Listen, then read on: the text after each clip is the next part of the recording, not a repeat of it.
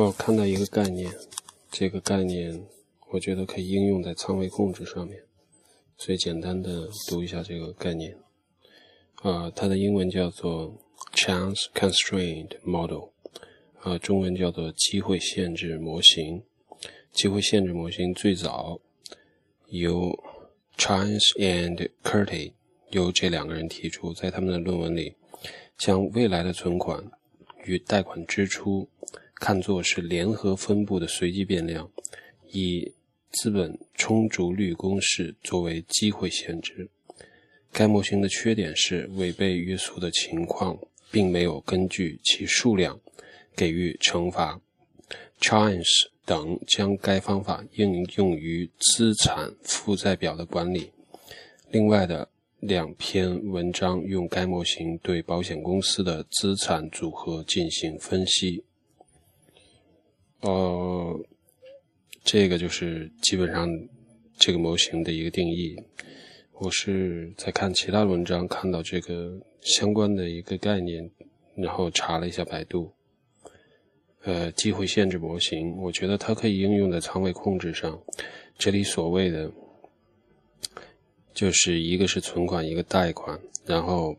将未来的存款与贷款支出看作联合分布的随机变量，以资本充足率公式作为机会限制。其实，在整个的股市股票的操作过程中，你始终是需要考虑自己的仓位应该是多少是比较合适的。有有人曾经提出的原一个原则是从永永远不要满仓，呃，这个是当然有因人而异的一些操作习惯在里边，但是从这个角度来讲，它实际上是提到一个机会限制模型，就是说，呃。它有点类似于资产负债表，就是你在做股市操作的时候，如果你满仓，实际上就是你的负债表会非常高，就是你基本上都是负债嘛，就是它没有兑现之前，你可以这样考虑，就是，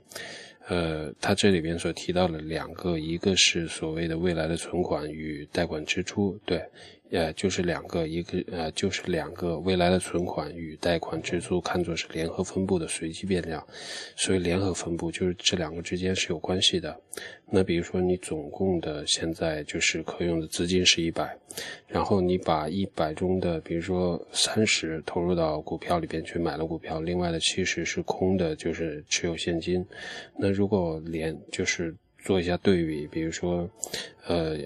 假设把它连和这个机会限制模型联系起来，那实际上这里边就有一个对比，就是未来的存款，就是相当于你手中还有百分之七十的现金嘛，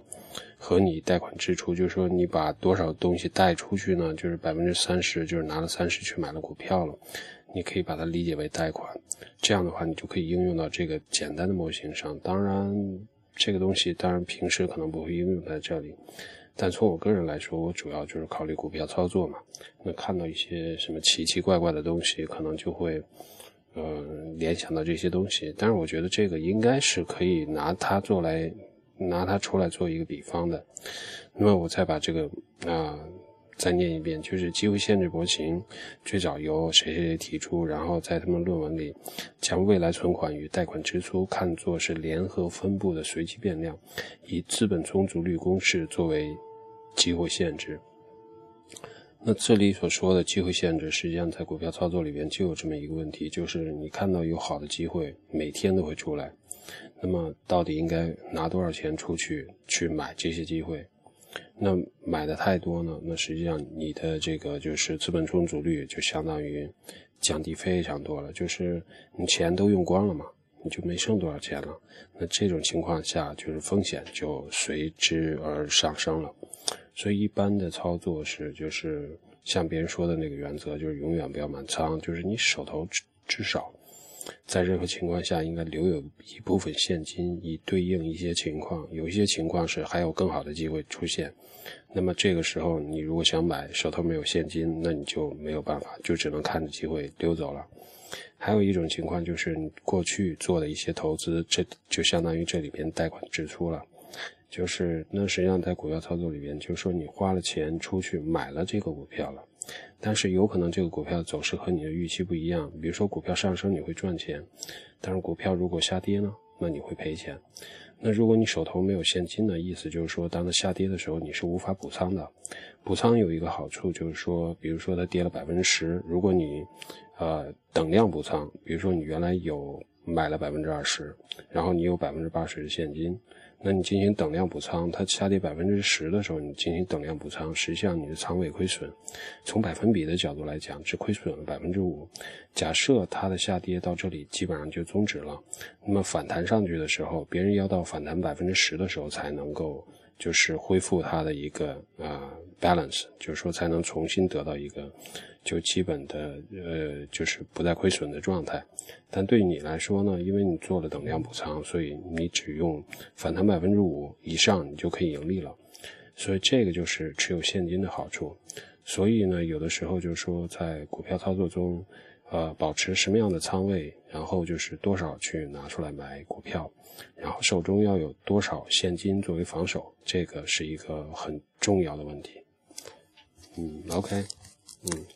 ，Still there's uh, no English, yeah, but uh, because this is something I read just in Chinese, I search a result from Baidu. That's why, yeah. Next time more English. Thank you.